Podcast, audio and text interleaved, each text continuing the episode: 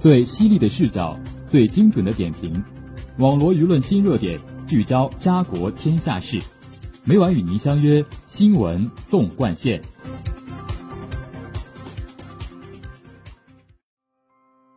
新闻每天发生，视角各有不同。欢迎大家收听今天的《新闻纵贯线》，与我一同聊新闻，说天下。我是今天的主播邵子颖。今天。由我为大家带来最新鲜的奇闻异事板块。下面就让我们聚焦今天的第一条资讯。在秘鲁的工艺品市场上，你们一定会发现许多外形像尖顶小教堂、有花形图案装饰的木盒子。打开后，秘鲁人生活的风情图一一展现在你的面前。人们称它为秘鲁盒子，也就是 retable。这种木质盒子大小不同。木盒里的内容丰富而且生动，有反映家庭生活的，有农田工作的，有盛大的宗教仪式，有结婚庆典的，当地人的生活民俗大事小事无所不包，其中的人物刻画的更是惟妙惟肖。令人惊叹的是，在南美洲安第斯山中产生的这种盒子艺术，竟与中国人的面人艺术有异曲同工之妙，都是民俗写照，又都是夸张的形象。秘鲁人非常喜欢将其摆在家里，来秘鲁的游客也喜欢买回去当特色纪念品。西班牙人在占领南美洲后，为了把天主教传播到殖民地的各个角落，于是就衍生出了一种小盒子。那个时期被征服的地方没有天主教，更没有教堂，盒子变成了一座名副其实的浓缩小教堂。盒子的内容也都与真实教堂布局相同，神灵刻画的相当精致。这种便于携带的圣盒便成了教堂的象征。当天主教进入秘鲁安第斯南部山区的阿亚库造时，这种圣盒所表现的内容慢慢发生了变化，已经不仅仅反映宗教内容了。当地人开始把自己的生活场景放进小盒子里，内容也更加丰富和有趣味，人物也不单单是神灵了，普通百姓也成了盒子里的主人。当地的风土人情也成为盒子中的内容。西班牙人带来的盒子在秘鲁这个地方生根开花，真正成为了本土化的工艺品。为什么小盒子能够在此地生根并发扬光大？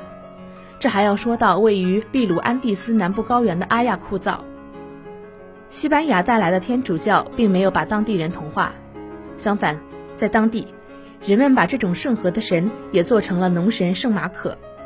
后来，盒子又被当地人称作圣马可盒子，这种叫法一直流传至今。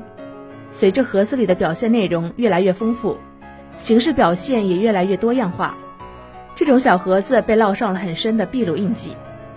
人们后来也称它为秘鲁盒子。秘鲁盒子的内容经过当地人的变革，表现形式发生了巨大变化。据记载，在二十世纪四十年代。秘鲁有很强的民间文化氛围，木盒子的宗教内容被淡化，从而形成了一种反映当地民间生活和习俗的艺术作品。从田间地头的丰收场景，到结婚生子的画面；从大型的宗教庆典到民间节庆欢乐活动，帽子作坊、花店、小酒馆、小商贩，生活中的场景都可以用这种形式表现出来。有的盒子中表现盛大场景。人物多达上百个，而且每个人物的表情和动作都非常生动，让人看后好像置身其中，身临其境的感觉，就像是在感受一个个真实生活。秘鲁盒子中的人物或动物都是采用面粉和石膏等混合物捏制而成，据说早年还用土豆泥制作，各种人物或动物、植物的造型千姿百态，在经过艺术工匠的着色绘画。化妆的表现手法，一个个生动形象。阿亚酷造不仅有取之不尽的题材，还有像漫画一样逗趣的表现手法。每一个场景，每一个画面，非常立体的展现在你的面前。这个地方给秘鲁盒子增添了新的生命力，也是秘鲁盒子创作灵感的源泉。如今，秘鲁盒子不仅在博物馆展示，还成为了外国游客喜爱的旅游纪念品。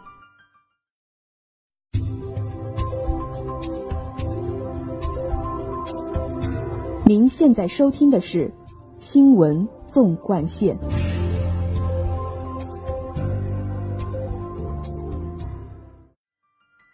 下面请听第二条资讯。策马特是位于瓦莱斯州海拔有一千六百二十公尺高人口只有一万五千的小城镇同时也是瑞士冰河列车的起终点。策马特虽然小但在国际上享有超然的地位。紧贴着世界闻名的马特洪峰。标高四千四百七十八米的马特洪峰高耸于策马特镇，如钢铁般的角雏形造型，知名度可不下欧洲第一高峰白朗峰。整个城镇最重要的街道也只有一条，一出火车站，那条名为班霍夫的大街既是镇上的交通要道，长度也不过两千三百公尺，南北向贯通整个城镇。如果想弄清楚策马特的重点分布，大概只需半天的时间。此外，因为地方不大，双脚在这里是最好的交通工具。安步当车在策马特可是最恰当的形容词了。而为了维持这里洁净的空气，策马特不准汽油燃煤的车辆进入，所有旅客都必须在 Brigg 转搭策马特火车。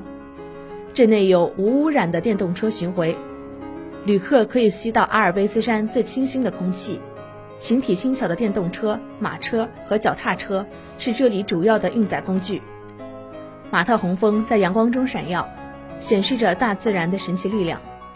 策马特成为了探访此名山的落脚点，各地的游客聚集于此，等候乘坐登山缆车上至海拔三千一百三十一公尺的 Gorner Grat 观景台，远眺马特洪峰及瑞士最高之杜科峰，还有最大的冰川就展现在面前。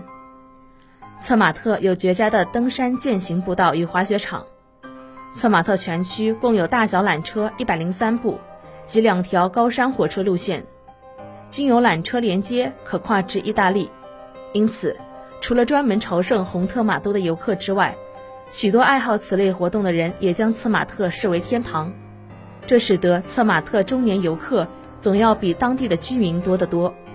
本区不但名列世界十大滑雪区中。也是欧洲高消费指数区域之一。许多来到策马特的人，除了对当地阿尔卑斯山的风光有着无限眷恋与美好的回忆外，相信许多人对充满特色的木质房舍也印象深刻。尤其是家家户户窗台前种植的鲜花，无论是紫或红，是黄或白，颜色总是那么纯净灿烂，仿佛是因吸收洁净空气与阿尔卑斯山细精华孕育出来的结果。除了白天的忙碌活动外，夜晚降临时，不要忘记到外面散散步。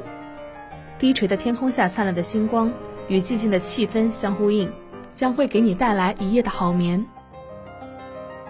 节目的最后，让我们来关注一下明后两天的天气情况。明天是十一月二十五号，星期一，小雨，十二至十七摄氏度。后天是十一月二十六号，星期二，阴，十三至十七摄氏度。网罗新闻热点，评述潮流事件。以上是今天新闻纵贯线的全部内容，感谢您的收听，也欢迎您继续收听本台其他时段的节目。再见。